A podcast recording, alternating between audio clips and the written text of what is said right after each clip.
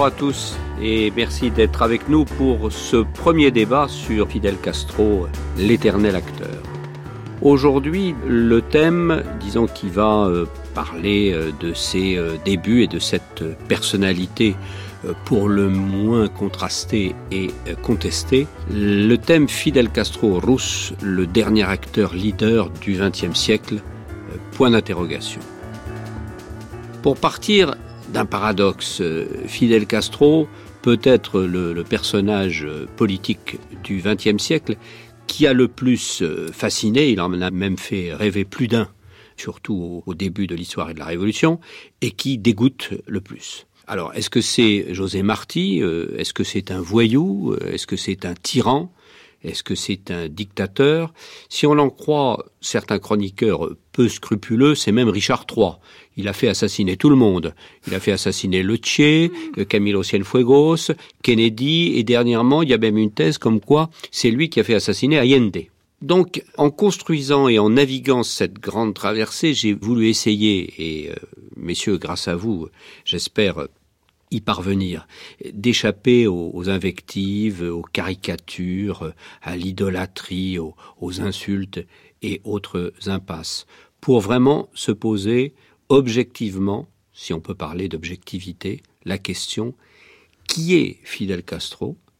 Qui a-t-il été? Quel rôle a-t-il joué dans l'histoire du XXe siècle À Cuba, bien sûr, et euh, en dehors de Cuba? Car qu'on le veuille ou non, il est un des derniers survivants un des derniers euh, monstres, crocodiles, euh, dinosaures, euh, brontosaures, de ces monstres sacrés de cette deuxième partie du XXe siècle qui a été, messieurs, tous les quatre, notre siècle. Alors, pour en parler, Eduardo Manet, très grand plaisir, Eduardo, ce matin de, de vous retrouver. Vous êtes né à Cuba, vous êtes citoyen français depuis 1979. À Paris, vous avez fait partie de la compagnie euh, Jacques Lecoq de 52 à, 60. Vous revenez à Cuba en 60, vous ratez la révolution d'un an, si je puis dire. L'ai-je bien descendu, comme disait l'autre? Et là, vous êtes militant et directeur du Centre dramatique cubain. Vous travaillez euh, à l'ICAIC, euh, l'Institut cinématographique euh, donc fondé par Alfredo Guevara, auquel vous participez d'une façon fondamentale et assidue. Vous réalisez quatre longs métrages et, six courts métrages et vous dirigez la fameuse revue Ciné Cubano, qui, existe toujours, mais qui n'est plus celle de Eduardo. Alors aujourd'hui en France, vous êtes président du Conseil permanent des écrivains. C'est votre grande fierté c'est aussi la nôtre et, vous êtes, euh, euh, comme vous le dites très joliment, le président du président parce que en fait euh, vous gérez, si je puis dire, un demi-million d'écrivains, des scénaristes, des gens de télévision, des gens de théâtre, des gens de, de, de bandes dessinées. Et vous êtes donc aussi bien évidemment l'écrivain qu'on connaît, aussi bien des livres sur Cuba que aujourd'hui des livres plus, disons, personnels et intimes. Bertrand Rosenthal, vous êtes journaliste, c'est ça qui vous définit et que vous aimez dire, et vous avez bien raison de le dire, et vous êtes écrivain. Vous avez parcouru le monde en tant que reporter. Ce formidable bouquin euh, qui est euh, récemment euh, sorti aux éditions Choiseul, qui raconte 30 ans de, de reportage et qui s'appelle c'est toujours la vie qui gagne. Alors aujourd'hui, c'est encore la, vie qui va gagner en, parlant de cette histoire et de ce personnage. Et vous avez été correspondant de presse à La Havane de 87 à 92. Et en 95, vous avez reçu le, le prix euh, Albert Londres, notamment pour euh, le reportage et la couverture que vous avez faite du conflit euh, en Tchétchénie. Et vous êtes l'auteur je considère vraiment d'un des meilleurs livres sur euh, toute cette époque quand on parle de, Cuba et, de Fidel Castro et de sa bande, on va dire comme ça, sa bande, fin de siècle à la Havane, paru au Seuil en 93 et écrit en collaboration avec Jean-François Fogel. Jorge Massetti, vous êtes euh, argentin. Je crois me souvenir qu'il y a aussi un autre argentin qui a eu pas mal d'importance hein, dans dans l'histoire de Cuba et, de cette révolution. Quand vous naissez, euh, le Che est à Mexico et vous naissez presque le jour où euh, Fidel et le Che se rencontrent à Mexico pour l'histoire qu'on connaît. Vous arrivez avec vos parents à La Havane le 8 janvier 59, euh, date euh, d'importance hein, dans l'histoire de la Révolution, puisque c'est l'arrivée de Fidel et de Cienfuegos à La Havane.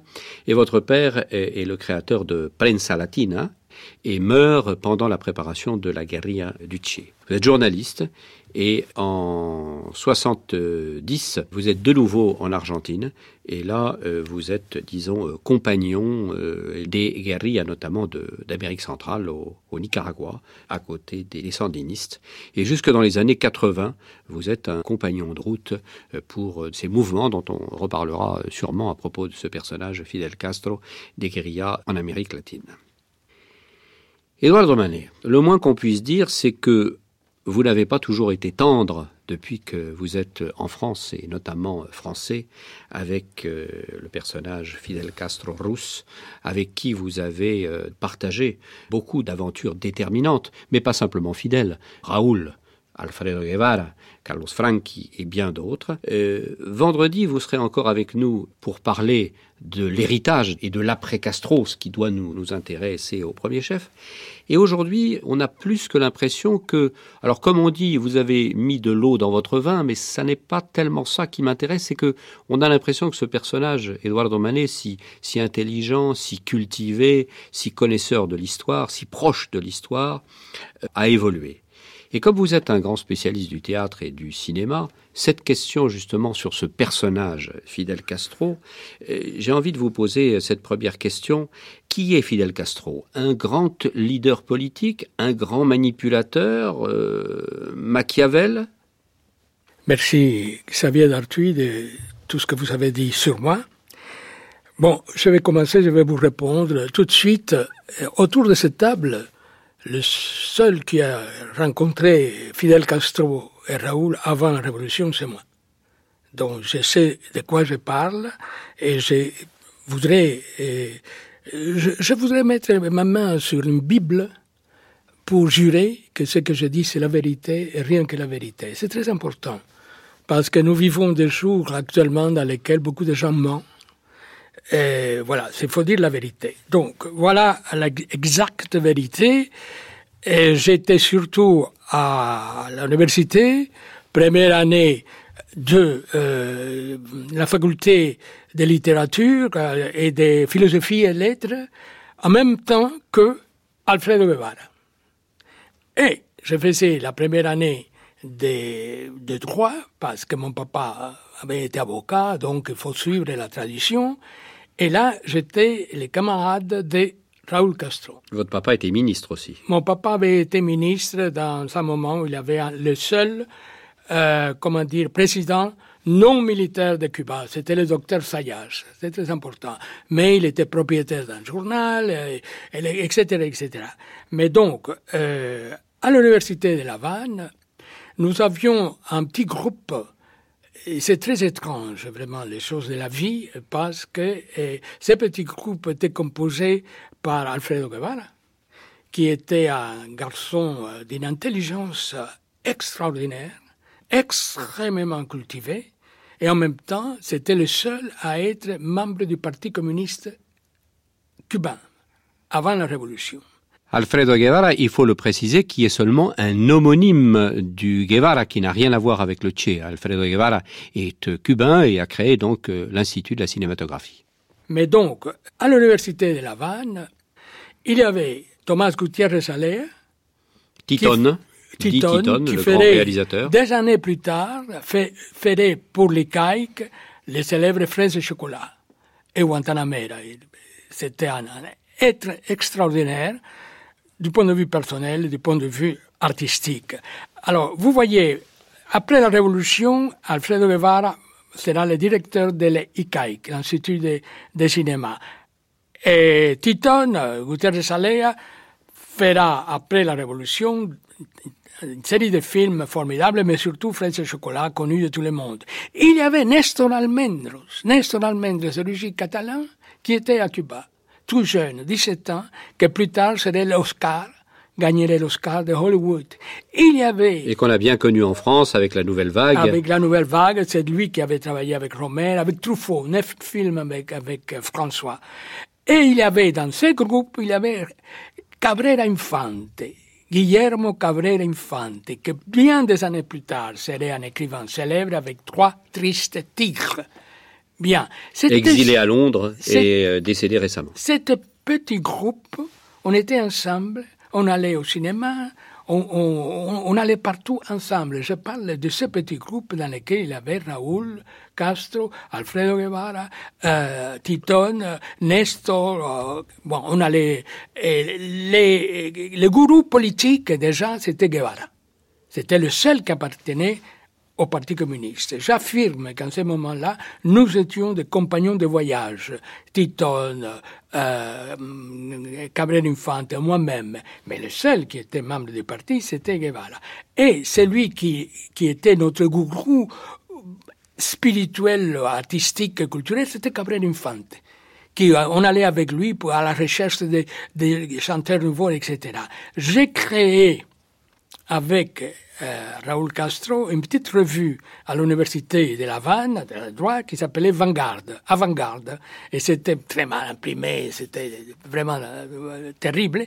Lui, euh, Raoul Castro était le directeur, Guevara était le rédacteur en chef, Titon était le critique de cinéma et moi j'étais le critique de théâtre. Voilà, ça existe et Alfredo Guevara a ou avait placer ça sur, vraiment sous, sous c'est normal, euh, euh, sur un verre pour protéger un de ces numéros vraiment historiques. Qu'est-ce qui s'est passé? Que il y avait, Raoul avait un grand frère.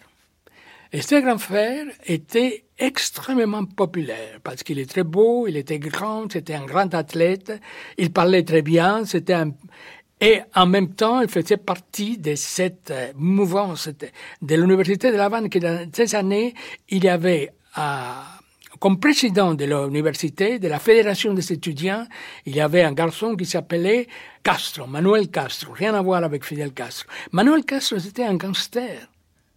Manuel Castro n'étudiait jamais, ne savait rien, mais il allait en classe avec un revolver bien, bien mis en place qu'on le voyait bien. Alors le prof lui donnait, lui donnait les notes. Fidel Castro avait son revolver aussi, mais tout le monde avait. Moi, j'avais à un moment donné un revolver aussi. L'université de La Havane, avant la Révolution, c'était vraiment le gangster pur et dur. Bon. Alors, je viens à la question qui est très importante. J'ai toujours dit que Fidel Castro est un grand, grand acteur, à la limite en, en et en Blando, et un grand metteur en scène le premier acte de l'acteur, le premier acte du metteur en scène de Fidel Castro. Il y a un groupe de Marines, des Marines Yankees américains, et ivres qui croyaient que la les appartenait. Et un de ces marines, pour faire le drôle, monte sur le statut de José Marti. Nous, à l'école, depuis tout petit, nous adorions José Marti, le grand poète, c'est lui le, père de la patrie. Donc c'était quelqu'un de, c'était intouchable. Et c'est Marine euh, euh, fait pipi, pisse sur les statues. Le gouvernement qui, qui existait, c'était Grave San Martin, un gouvernement totalement démocratique, mais extrêmement c'était un, gouvernement de voleurs, sauf Grave San Martin qui ne l'était pas. Mais autour de lui, tout le monde volait. C'était vraiment, vraiment, euh, mais c'était très démocratique. Les gouvernements se limitent à envoyer une note de protestation vis-à-vis de Washington. Voilà, c'est tout. Parce qu'un Américain avait fait, un Yankee avait fait pipi sur l'école. Fidel Castro imagine sa première grande mise en scène. Il demande de trouver un drapeau cubain énorme. L'université de La Havane, tout le monde le sait, maintenant tout le monde va à Cuba, est située sur une colline. Et en haut de la colline, il y a l'Alma Mater, le statut de l'Alma Mater.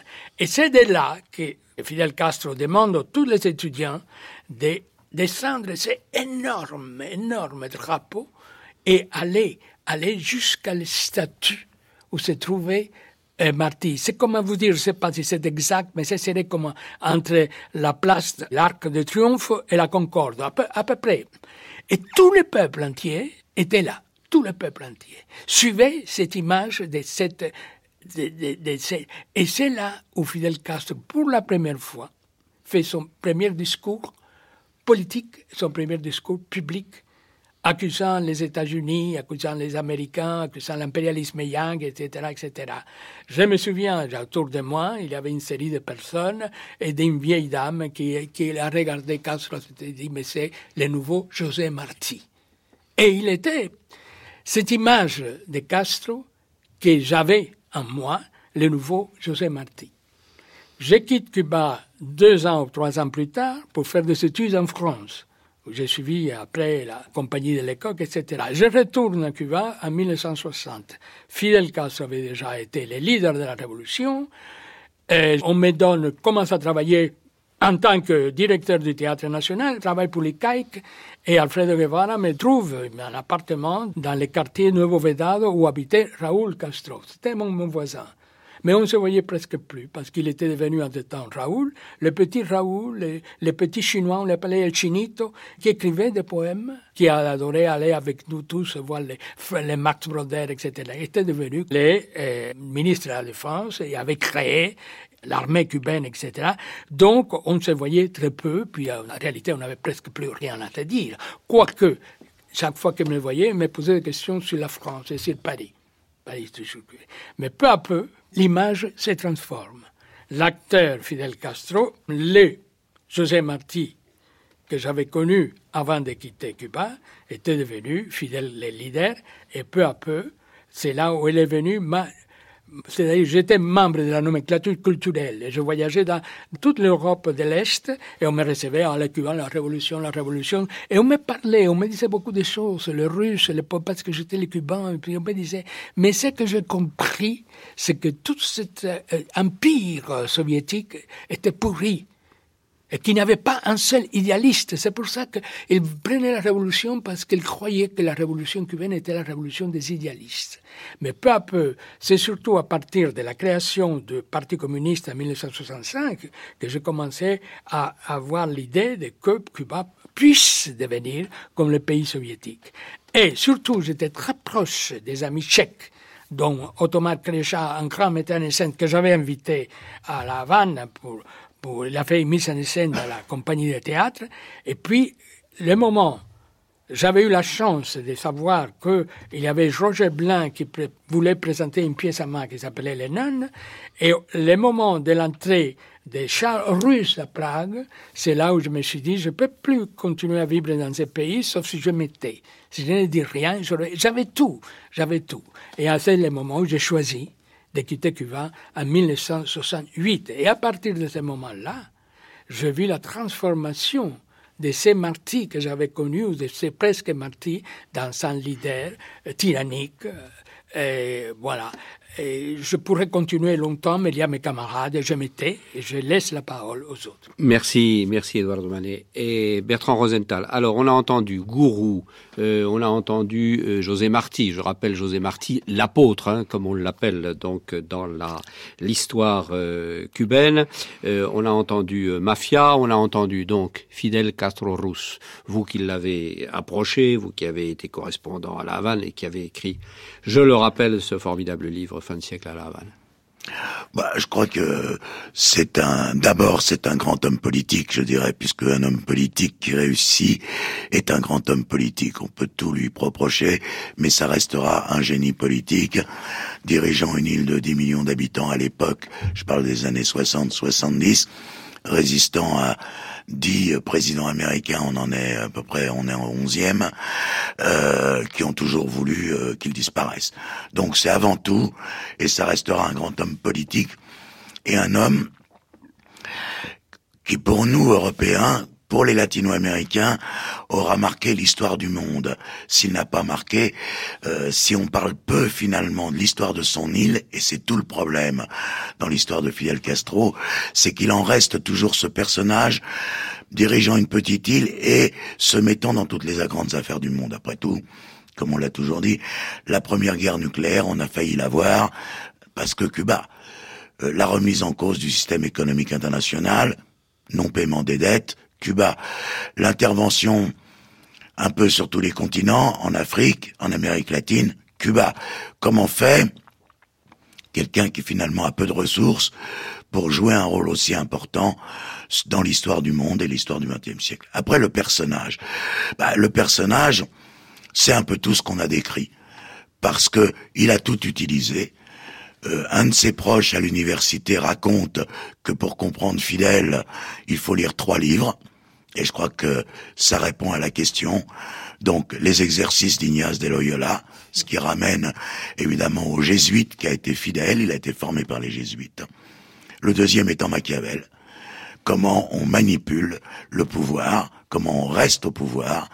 Et le troisième, non pas bizarrement, mais de façon très intéressante, c'est le parrain de Mario Puzo, sa façon de diriger finalement une grande famille qui s'appelle Cuba. Et beaucoup de Cubains disent toujours, bah, Cuba, c'est un peu euh, comme dans une grande ferme où il y a le, patria, le, patriarche qui est assis au bout de la table, et puis euh, vient l'heure de déjeuner tout le monde s'assoit et personne n'ouvre la bouche avant que euh, le père de la famille ait, permis qu'on le fasse. Personne ne mange avant qu'il ait pris sa cuillère. Et il y a un peu ça euh, dans Fidèle, de, le parrain à cause, non pas uniquement pour cela, mais à cause de ses méthodes. Parce que dans ses méthodes, Fidèle n'est pas le personnage aussi charismatique que beaucoup veulent le décrire. Il est moins, moins agréable et moins beau. Il est beaucoup plus retors. Il l'a appris à l'université parce que c'était pas vraiment de la politique d'après euh, tous les témoignages à l'université de la Havane. Dans les années 40, ça ressemblait beaucoup plus à des gangs. Et du gang, on va à la politique. Mais on avait un pouvoir dès le départ qui était aussi un pouvoir mafieux. La mafia à Cuba est quelque chose de permanent. C'est pas une invention. La mafia a perduré. Et d'une certaine façon, elle existe encore pour certaines méthodes. Alors, il est brillant, il est génial politiquement, il est dangereux et il n'est pas très reluisant sur certains aspects. Évidemment, les droits de l'homme, l'élimination des opposants. On lui a reproché beaucoup de choses. Alors là, c'est extrêmement difficile de trier euh, ce qui est du vrai et du faux dans ce qu'on a raconté sur Camilo, dans ce qu'on a raconté sur le tout cela. Essayons d'avoir un petit peu de bon sens et surtout imaginons surtout qu'est-ce qui, parce que Fidel est un grand pragmatique, donc quand on regarde toutes ces affaires, qu'est-ce qui lui sert exactement? Où est-ce qu'il y a un gain? Et n'oublions pas autre chose on est toujours en train de refaire l'histoire. C'est-à-dire qu'on est tout le temps dans l'anachronisme. On refait l'histoire comme elle nous arrange aujourd'hui. On élimine, et puis après on remet, et puis on réélimine. Et fidèle de ce point de vue-là, a extraordinairement refait l'histoire.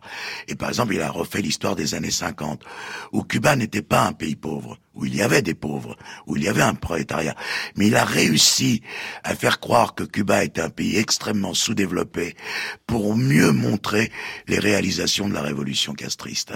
Et là, il y a beaucoup de gens qui se trompent sur cette période. Alors, il y avait un dictateur qui a tué, qui a torturé, surtout sur la fin d'ailleurs. Mais il y avait un pays qui économiquement n'allait pas si mal, avec un prolétariat noir épouvantable. Aujourd'hui, euh, Cuba est un pays qui n'arrive plus à se nourrir, ce qui n'était pas le cas dans les années 50, faudrait pas l'oublier. Par exemple. Donc on a refait l'histoire, comme on l'a refait d'ailleurs partout. Et Fidel a eu ce génie de Et alors, je voudrais raconter une anecdote que je n'ai pas, je ne crois pas, je ne sais pas si je l'ai écrit, d'ailleurs je ne m'en souviens plus, parce que j'étais présent. Et donc euh, ça viendra dans la relation euh, plus tard avec les États-Unis. Mais c'est un dîner assez restreint à l'ambassade d'Uruguay, où était venu euh, le président Sanguinetti. Et on est 14 à table, peut-être quelque chose comme ça. Je suis invité à ce dîner, parce que de très bonnes relations. Et Fidel raconte un peu l'histoire et il dit quelque chose qui ne peut pas avec laquelle on ne peut pas s'empêcher de penser à lui-même. Il dit, il parle de José Marti, puisqu'on en parle, José Marti quand même devient un peu euh, tout, quoi. On fait de lui ce qu'on veut un peu euh, tous les jours. Mais euh, il parle de José Marti et il dit José Marti s'est suicidé en chargeant les troupes espagnoles. Et moi, je me demande, parce que la conversation est assez longue, et là, je me suis dit, mais est-ce que Fidel Castro, ce qu'il aurait envie, puisque José Marti, pour lui, est, est véritablement, c'est vrai, un personnage extrêmement important, il aurait toujours voulu l'être, mais il ne le sera jamais parce qu'il ne sait pas écrire de poèmes. Et donc, est-ce que Fidel n'aurait pas envie de charger la base à Guantanamo pour que les Américains le tuent de la même façon que Marty a euh, chargé les Espagnols. Merci Bertrand Rosenthal. Jorge Massetti, peut-être aussi vous davantage un éclairage sur le personnage de Fidel face à l'international, notamment face donc à ces mouvements de, de, de guérilla euh, auxquels vous avez participé. Alors le personnage. Oui, non, justement, comme disait Rosenthal, je crois qu'il c'est un grand personnage politique, euh, un génie politique euh, même, euh, mais aussi, je pense que c'était un grand manipulateur et un grand acteur, comme disait Eduardo. Pourquoi je dis ça Je pense qu'un per personnage politique comme Fidel Castro, il a compris tout de suite que les conditions dans l'Amérique latine, ça veut dire l'Argentine, ça veut dire l'Uruguay, ça veut dire le Brésil, ce n'étaient pas les mêmes conditions que la Cuba de Batiste. L'armée, c'était pas la même. Les conditions, euh, même euh, géographiques du continent, c'était pas le même. Je pense que dès le début, il savait que tous ces mouvements de guérilla allaient à l'échec. Il l'a vu même aller d'échec en échec, un derrière l'autre, les années 60 jusqu'aux années 80. Mais ça le venait très bien développer ça pour devenir lui-même un grand personnage dans le monde, devenir lui-même un grand personnage dans l'Amérique latine et surtout avoir des cartes de négociation avec les États-Unis et avoir des cartes de négociation dans le monde. Ça veut dire, elle utilisait la sang de beaucoup de jeunes sud-américains pour consolider son pouvoir. Et c'est là que viennent les grands manipulateurs. C'est ça mon, mon avis. Aujourd'hui, quand j'ai partagé dans ce moment, j'ai cru dans ce mouvement de guérilla dans l'Amérique latine. Aujourd'hui, avec la perspective, je vois que jamais il a cru à ça. Il l'a utilisé. Pour lui, c'était très bien qu'il avait beaucoup de guérilla. Comme ça, il pouvait négocier avec les Américains et devenir un grand acteur international, comme on l'a fait à Pérez en Afrique.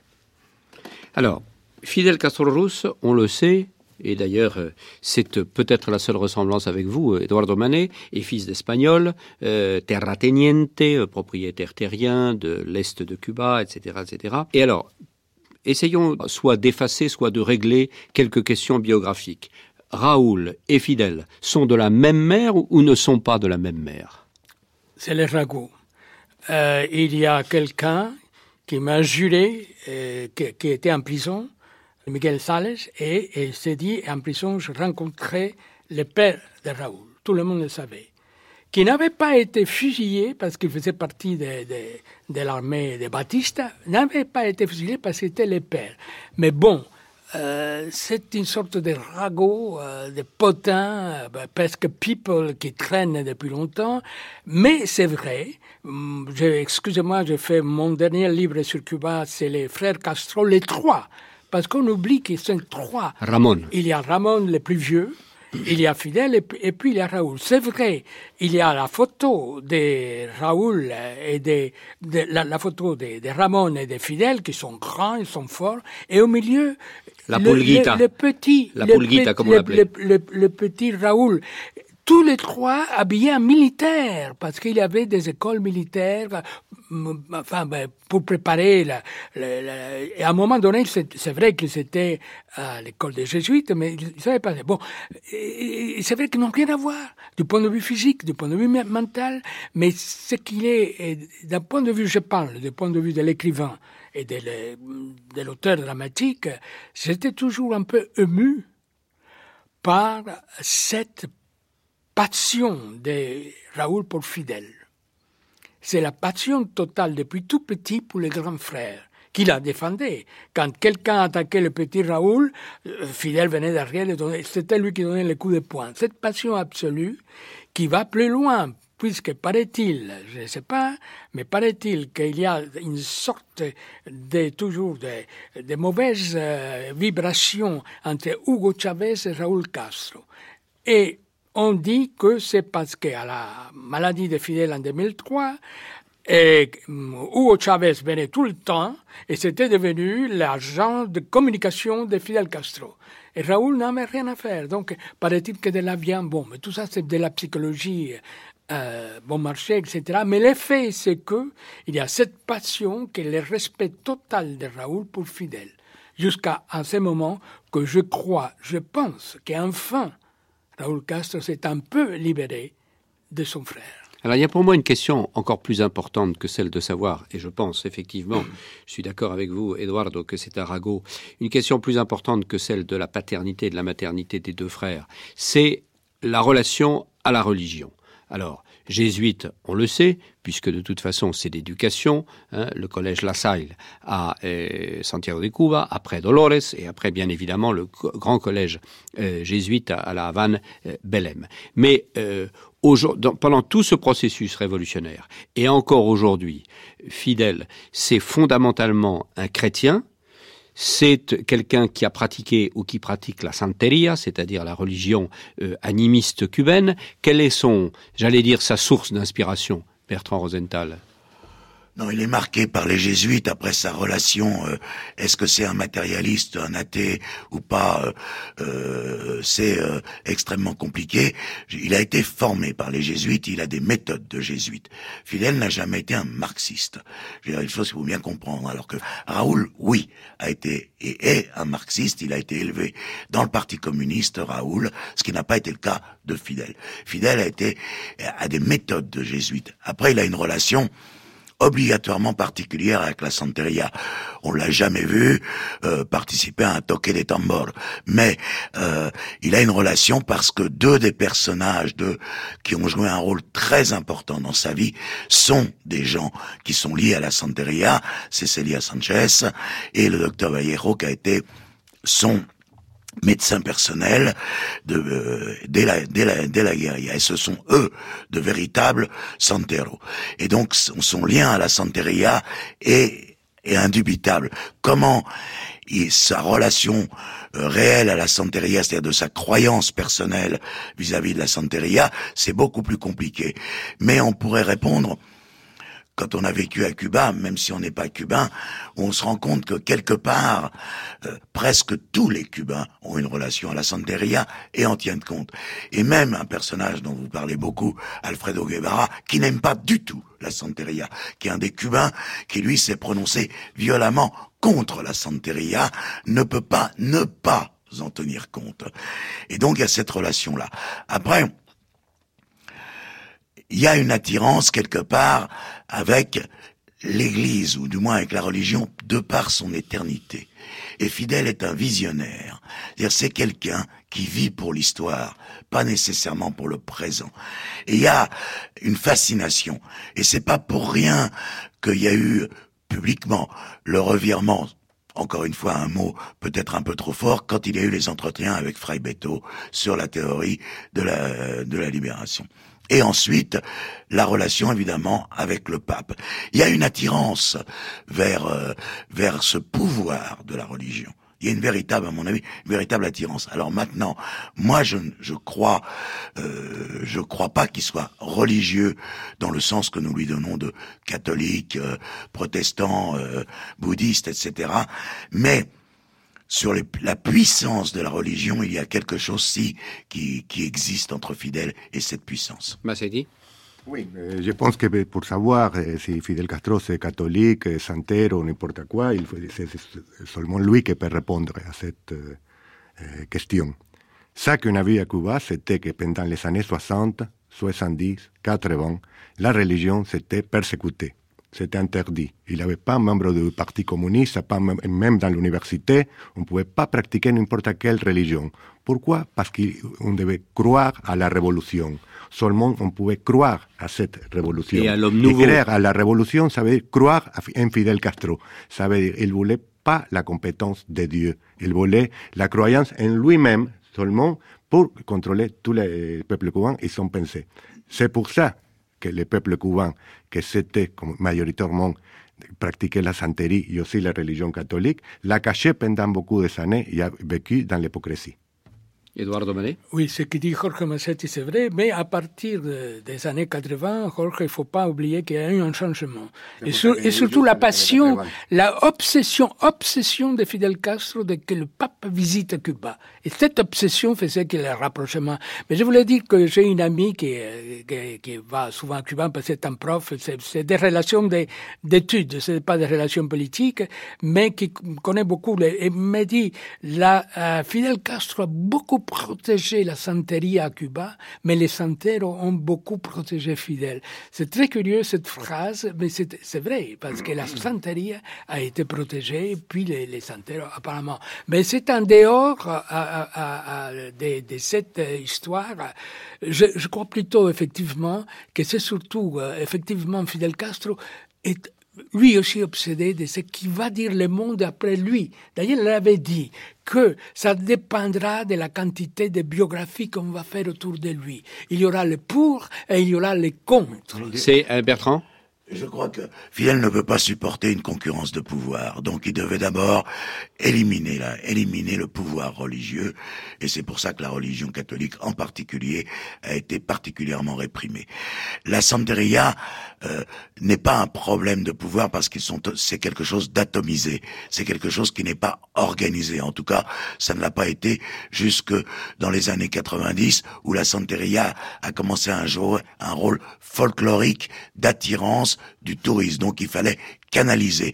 Mais en tant que pouvoir, ça n'avait pas de pouvoir. Or, la religion catholique, si, avait un pouvoir. Donc la première chose, Fidèle ne supporte pas d'autre pouvoir que le sien, quel qu'il soit. Donc fallait effectivement éradiquer, et il a éradiqué. Après, je reviens à ce que j'ai dit tout à l'heure. Qu'est-ce qui sert le plus fidèle dans son pragmatisme d'homme euh, d'homme de pouvoir? Eh Bien, à un moment, ça lui sert d'éliminer la religion, et à un moment, ça lui sert de s'en rapprocher. Ce sont deux périodes. C'est quelqu'un qui change suivant le moment politique. Il change par rapport à la religion, il change par rapport à l'économie, il change par rapport aux alliances, il change par rapport à tout, mais il reste fidèle. Donc c'est pour ça que c'est un grand homme politique, parce qu'il s'adapte il s'adapte aux circonstances internationales, aux circonstances intérieures, mais aussi à la nécessité de rester au pouvoir. Ce qui est définitif, non cette ce volonté de contrôle du pouvoir et caractéristique du régime castriste et de Fidel Castro. Vous parliez de sa relation avec euh, le pape euh, Jean-Paul II. Le ministre des Affaires étrangères euh, donc du Vatican a récemment déclaré, reconnu qu'il y avait eu après la visite du pape une longue et grande correspondance entre euh, Fidel Castro et, Jean-Paul II sur, euh, disons, l'état du monde. Et euh, on sait que dans quelques années, probablement, cette correspondance sera lisible. Alors, mais, il faut se, rappeler que dans les années 80, c'est tombé le, le campo socialiste. Ça veut dire Fidel, grand politique, pour ça aussi très pragmatique, il a vu qu'il avait besoin de la religion. D'un côté, pour supporter les malaises qui arrivaient à Cuba, Y, de un otro côté, il avait besoin de l'Église comme élément de négociation, comme intermédiaire pour n'importe quelle négociation avec des autres États, même avec la dissidence interne cubaine Aujourd'hui, on a vu, il a eu une libération de 75 prisonniers politiques à Cuba. C'est qui l'intermédiaire pour faire ça, c'était l'Église catholique. Il s'est servi de l'Église aussi. Il, va se servir si, c'est nécessaire. La baraka, comme on l'appelle, hein, c'est-à-dire euh, tous les attentats manqués, euh, fidèles qui échappent euh, à beaucoup de choses, la fameuse image des colombes au début, lors du discours de l'arrivée à, la Havane, au fort Columbia, etc., etc. Ça fait partie de cette légende, ça fait partie de cette euh, relation à une sorte de religion, à une sorte de santeria. Ça fait, ça fait partie de cette imagerie, de cette iconographie? Bah, évidemment. Les colombes, la paix, euh, c'est bien organisé. Fidel joue sur l'image. C'est le, c'est premier je dirais, le premier président qui a su se servir de la télévision. Il a compris tout de suite que c'était un truc extraordinaire, la télévision, et il a l'image, c'est, il a une capacité d'utilisation de l'image fabuleuse. Et donc l'image des colombes est, un symbole formidable il recommencera et les, et les attentats ratés, oui, la baraka, certains diront bah Dieu est avec lui finalement, euh, tout le monde évidemment fidèle joue sur l'image joue tout le temps sur l'image. Hmm, pour des raisons de travail, j'ai euh, revu euh, beaucoup de documents sur Errol Flynn, qui avait les Robin des Bois, célèbre Robin des Bois, Robin Hood, etc., euh, Captain Blood, etc., qui avait été à Cuba et avait rencontré Fidel. Alors, paraît-il que vraiment c'était ça. Le moment de triomphe de la Révolution, Errol Flynn et Fidel étaient en Santiago de Cuba. Fidel devait dire son premier grand discours C'était son premier grand discours hein, à Santiago de Cuba. Et que, bon, mais il avait fait des discours, il parlait, mais il demande à Harold Flynn s'il peut donner un petit conseil d'acteur pour lui. Et paraît-il que Harold Flynn a dit, écoute, tu, tu es, tu es le, triomphateur, tu es, tu, tu es le héros de, dont tu rentres, ne parle pas tout de suite, ne t'emballe pas tout de suite. Tu, tu, tu vas avoir beaucoup de micros, beaucoup de micros devant toi, tu joues avec les micros, et puis tu commences très lentement. Et puis tu montes et tu montes et après tu exploses. Et c'est en fait, c'est exactement la même image qui donne Marlon Brando dans un de ses meilleurs rôles, très peu connu, que c'est Jules César. Brando joue le rôle d'Anthony, Antoine, voilà.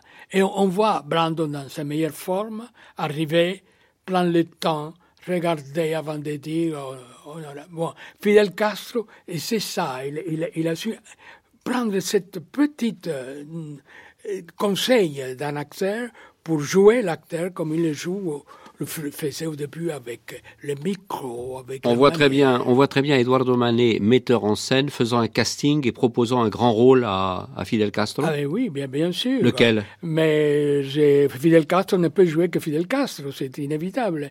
Mais ce que j'aimerais savoir, c'est comment c'est, peut-être tu peux me le dire, c'est que paraît-il qu'à un moment donné, il avait besoin d'argent quand il était jeune étudiant. Che Guevara a joué dans un film, a joué un rôle secondaire dans un film, paraît-il. Je ne sais pas, je ne sais pas. C'est paraît-il. C'est extraordinaire. Ben, avec sa tête, c'est possible. Alors finalement, on le compare à qui? À, Robin des Bois, à Arsène Lupin, euh, à Astérix, euh, euh, au Père Fouettard. non, je est crois comparable. Que, que notre cher ami Rosenthal a dit la vérité. C'est par époque. C'est par époque, c'est des moments où il est l'un et l'autre. C'est la schizophrénie, c'est la, véritable, mais c'est par époque, c'est les, moments que ça convient. Moi, me convient cette comparaison avec le père Fouettard. Ça veut dire qu'il toujours protège, il dit qu'il protège, mais à la, fin, à, la fois, il fait le châtiment eh, contre ceux que c'est élève contre lui. C'est le père Fouettard, je pense que c'est le mieux. Alors, on arrive à la grande question parce que euh, ben, on peut dire que euh, le peuple, bien évidemment, est obligé euh, d'applaudir et j'allais dire est condamné à applaudir. Mais enfin, quand on est souvent à Cuba ou quand on vit à Cuba ou quand on a la connaissance que vous avez du Cuba, on sait très bien que le peuple a quand même une réelle fascination pour ce personnage. Hein.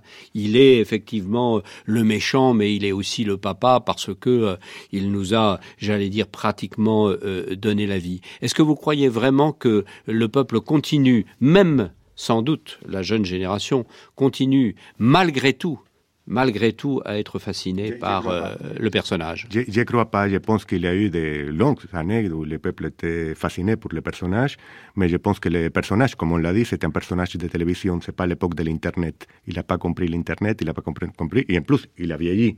Il a perdu des capacités aussi on peut comprendre aussi, il faut revenir à les premières années de la Révolution. Imaginons-nous un paysan noir que son fils arrive à être médecin. Son va remercier toute sa vie à Fidel Castro pour avoir fait de son fils, inimaginable pour lui, un médecin, un, ingénieur, un professionnel. Mais ce qui se passe, c'est que ce médecin, après, il est un, médecin, mais il sait qu'il ne vit pas comme un médecin dans un autre pays du monde. Il vit plus pauvre, qu'un ouvrier à l'époque républicaine à Cuba. Alors ça veut dire que ça change aussi. Et je crois que le problème générationnel, les jeunes à Cuba, à Cuba aujourd'hui, ça que m'ont dit des gens qui ont voyagé récemment et tout, ne parlent pas de Fidel Castro. Fidel Castro, c'est le, le, vieux malade, comme, comme n'importe quel autre. Ça va, je pense que l'image de Fidel Castro, pour les jeunes cubains, on ne peut pas parler au nom de tous, mais pour les jeunes cubains, c'est fini. Oui, je pense effectivement que la révolution et Fidel Castro ont perdu la jeunesse. Je parle des jeunes cubains. Mais de l'autre côté aussi, ce qui est très intéressant, c'est que du côté de, Miami, la, jeunesse actuelle, c'est à, peu près le même sens de la jeunesse cubaine, des Cubains de l'intérieur, qui ne passe qu'à une vie meilleure, à s'amuser, c'est normal, c'est chez les jeunes. Et quand on me dit, après la, la chute, la disparition de Castro, le retour, est-ce que la, mafia des États-Unis va retourner à Cuba? Non ben, La mafia est déjà là, de toute manière. La mafia est partout, d'ailleurs, soyons sincères. Elle est partout. Mais ce qu'il y a, c'est que le jeune Cubain de Miami et le jeune Cubain de, de Cuba se, sont, se rencontrent déjà.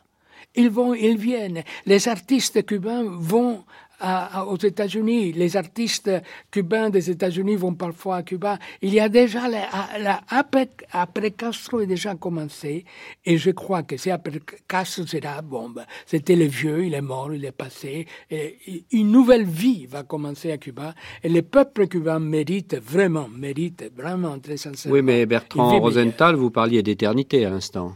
C'est ce que voudrait Fidel l'éternité. Mais, De Gaulle aussi la voulait.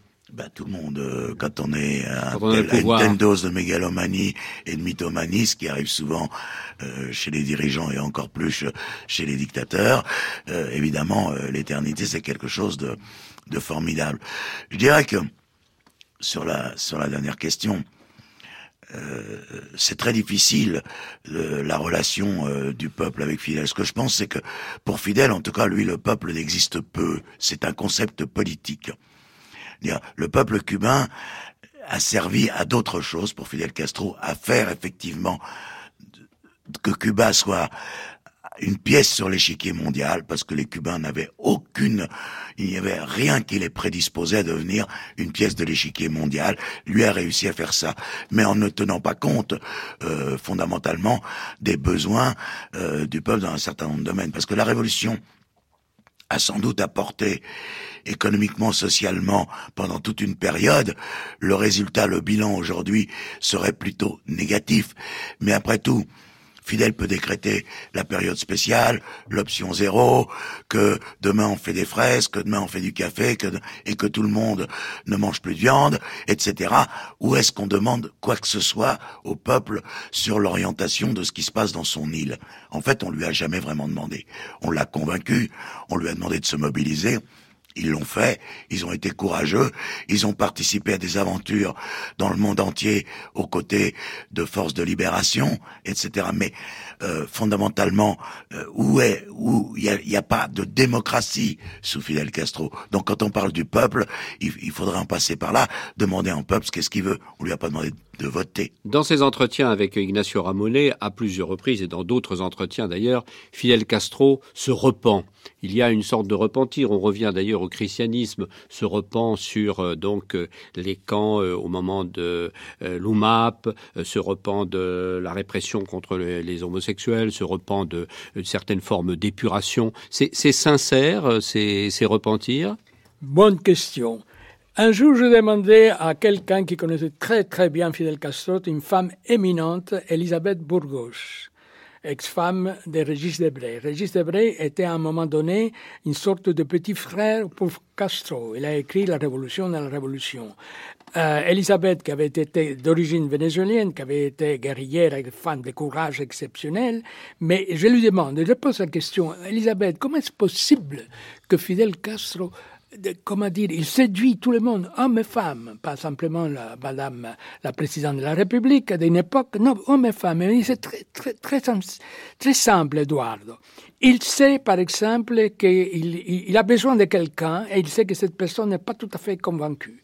C'était mon cas. Il, savait que je commençais à, à me poser beaucoup de questions. Alors, qu'est-ce qu'il fait? Il me regarde, il parle avec moi. Il ouvre des grands yeux d'enfant elle me, dit, Elisabeth, dis-moi la vérité, dis-moi la vérité, je veux, je sais que tu es capable.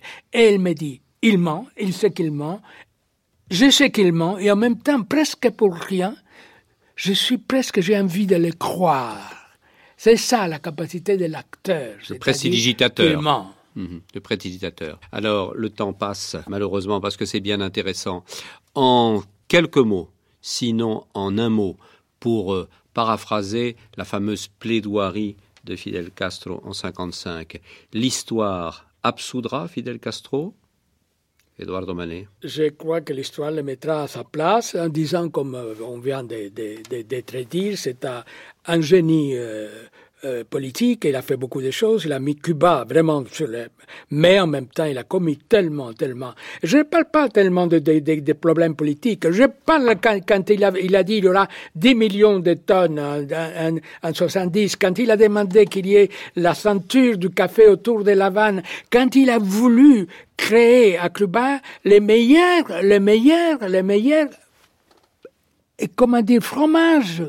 Il, il voulait faire la concurrence à la France et à l'Hollande. C'est-à-dire que c'était comme un gosse qui est le propriétaire de Cuba l'île du docteur Castro et qu'il se permet de, mais ça a coûté des fortunes. L'histoire de, de, de, de, la, de la Normandie, les, les vaches, les, tout ça, je, Drummond, je me souviens de la tristesse de, de, cet homme qui avait admiré Cuba, qui était un grand professeur, qui, qui m'avait dit, c'est pas possible, on peut pas lui faire la moindre critique. Et voilà le problème. Jorge Massetti. Il n'a pas eu la chance de mourir jeune. Alors je pense que non, qu'il ne sera pas absolu pour, l'histoire, eh, vraiment. Je pense que déjà, aujourd'hui, dans tout le monde commence à changer l'image qu'il a de Fidel Castro, même en Europe, on le voit comme un vieux dictateur malade, voilà, dans son lit, en attendant la mort. Mais je crois que dans un premier temps, il sera honni quand il y aura le changement, et qu'après, dans 20 ans, dans 30 ans, ce sera un très grand homme de l'histoire de Cuba parce que ce qui restera, c'est son nationalisme, c'est l'existence de Cuba. Et que plus l'histoire avance, et plus les gens qui ont défendu le, qui ont défendu leur nation deviennent, on oublie, Napoléon est peut-être le plus grand homme de l'histoire de France, c'est quand même le plus grand massacreur de Français dans ces guerres. Faut pas l'oublier. Staline, De Gaulle, De Gaulle, la moitié de la France ne le supportait pas. Aujourd'hui, il ne peut pas y avoir d'homme politique en France qui ne fasse pas référence à De Gaulle justement pour son attitude quant à son propre pays. Et je crois qu'à long terme, Fidel si rentrera dans le panthéon des très très grands hommes, peut-être le premier des hommes politiques à Cuba. Massetti? J'espère que non. Eduardo? Je crois à la sagesse des gens qu'il aura les pour et les contre. Mais, mais, mais hum, regardez, il y a maintenant, effectivement, paraît-il que Staline revient peu à peu, et même, pas, même chez les, chez les Polonais qui avaient tellement, tellement lutté, qui tellement, et, se souviennent de, de côtés positifs. C'est vrai. C'est vrai que sans Staline, on n'aurait pas eu on n'aurait pas arrêté les nazis. Il faut pas oublier. Et c'est ça. On peut se rappeler de Staline qui arrête les nazis comme des fidèles qui a mis Cuba sur la le map monde qui n'existait pas. Vraiment. Je le sais. Bertrand Rosenthal, vous parliez donc de, du grand génie euh, politique euh, à Cuba. Mais est-ce qu'on gardera l'image d'un grand génie politique international? Oui, non, mais je pense que c'est un grand génie politique international plus qu'à Cuba. À Cuba, aujourd'hui qu'il quitte le pouvoir, il laisse une île dans un état épouvantable. Je veux dire, quand on a un tel résultat, on peut pas dire qu'on a été un génie. En revanche, euh, sur ce qu'il a fait sur le plan international, oui, c'est sur le plan international que ça a été un, génie et un génie politique, et sur le plan de son propre pouvoir, puisqu'il y est depuis maintenant plus de 50 ans. Et même si aujourd'hui on dit qu'il n'y est pas, il y est encore. C'est la statue du commandeur tant qu'il sera là, vivant, ce sera la statue du commandeur. On se dira toujours, il peut faire quelque chose, il peut intervenir, il est derrière et tire les ficelles. Et moi, je crois qu'il continue de tirer les ficelles, même si sa capacité de travail est aujourd'hui extrêmement réduite. Mais il y a quelque chose, c'est la statue du commandeur. On en a eu une preuve quand tous les chefs d'État latino-américains sont passés par sa chambre avant d'aller au sommet avec euh, le premier sommet d'Obama avec euh, les chefs d'État latino-américains. Attention, j'aimerais répondre à ça parce que j'ai peur qu'on soit dans euh, ce que racontait dans l'automne du patriarche Garcia Marquez. Ils sont peut-être allés voir s'il était vivant ou mort. Et, tout à l'heure, eh, Rosenthal parlait du nationalisme de Fidel Castro et que la se rappellera de lui pour ça, parce qu'il a défendu la nation dans 20 ans. La question que je me pose, dans 20 ans, quel sera le concept de nation Alors, ça qu'on vit aujourd'hui, même les gens d'aujourd'hui, qui se considèrent international, le problème, pour chance, le nationalisme est en train de finir, je pense que Fidel Castro finira avec le nationalisme que les troupes aussi réactionnaires, le nationalisme comme Fidel Castro. Mais est-ce que vous qui avez participé justement au mouvement de guérilla et à l'évolution de l'Amérique latine, vous pensez que cette évolution, hein, je pense à l'Équateur, je pense à la Bolivie, je pense bien évidemment au Venezuela, je pense à l'Alba, cette évolution, elle est d'une certaine façon due, elle suit l'idéologie castriste ou c'est quelque chose de totalement euh, différent et séparé? Je pense que c'est totalement différent et séparé. Et, quand on parle de la gauche dans le pouvoir aujourd'hui en Amérique latine, je pense qu'il ne faut pas parler seulement des pays de l'Alba, sinon que surtout il faut parler des présidents comme par exemple le, président uruguayen, que c'est Anex Tupamaro, qui il ne fait pas tout à fait, eh, justement, il fait tout le contraire qu'aurait fait Fidel Castro, que c'est un vrai président démocratique et un vrai président de gauche, quand on pensait beaucoup plus large que celui-là qu'a Fidel Castro aujourd'hui. On a pu arriver en Amérique latine à une maturité démocratique de finir par passer à la guerre révolutionnaire, à la, à la transformation démocratique par les élections, mais c'est dû aussi à une transformation de la politique américaine. Parce que si le seul moyen de changer les choses en Amérique latine était la révolution, la guérilla, c'est à cause de l'attitude des États-Unis. Le jour où les États-Unis acceptent de reconnaître une élection où quelqu'un de gauche est élu sans organiser un coup d'État ou une guerre, comme ça a été le cas au Guatemala, au Chili, au Brésil, etc., etc., et en Argentine et autres, eh ben, on peut avoir des processus démocratiques non guérilla. Eduardo Manet, vous seriez prêt à repartir à Cuba? Vous préparez vos, vos, valises? Ou pour vous c'est une histoire Non, non, je suis français, j'écris en français, je rêve en français, je fais l'amour en français.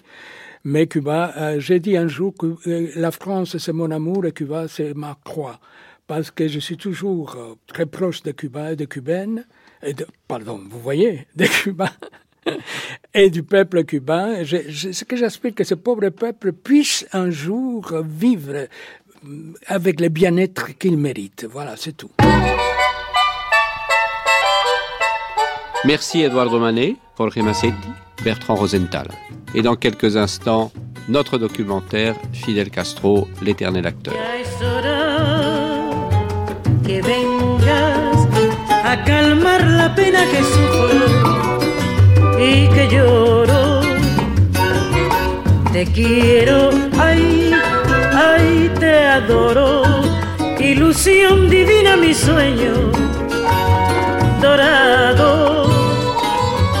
Yo vivo con el solo anhelo de verte a mi lado yo vivo pensando en ti. Ay, amor, ay, amor de mis amores, mi ardiente frenesí. Ay, amor, ay, amor de mis amores, mi ardiente frenesí.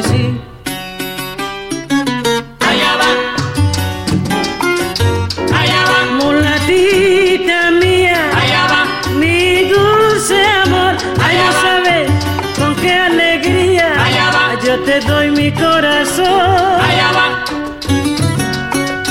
Allá va. Ya se acerca la mañana. Allá va. Ya renace el nuevo día. Allá va. Y la campiña borincana. Allá va. Saludando el nuevo